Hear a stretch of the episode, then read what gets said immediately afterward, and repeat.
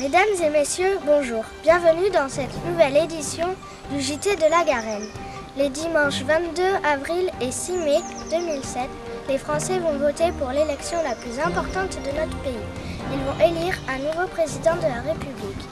Quel est le rôle du chef de l'État? Quels sont ses pouvoirs? Alexis, Théophane, Aurélien, Sacha, Mathieu et Marvin répondent à ces questions à travers ce reportage. Le président sert à gouverner et à diriger son État.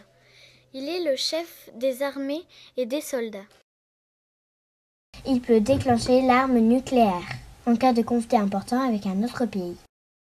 Il peut dissoudre l'Assemblée nationale et provoquer de nouvelles élections législatives. Il peut prendre tous les pouvoirs en cas de danger grave menaçant la France. Il rencontre les autres chefs d'État et signe les traités. Il nomme des hautes personnalités de l'État, par exemple le Premier ministre et les ambassadeurs. Il peut gracier des prisonniers. Il peut organiser un référendum pour avoir l'avis des Français sur un projet important pour la France. Un référendum est une consultation de tous les électeurs du pays sur un projet important pour la France. Il faut répondre oui ou non à la question posée. Merci de nous avoir suivis. À suivre, la météo et votre série préférée. Bonsoir.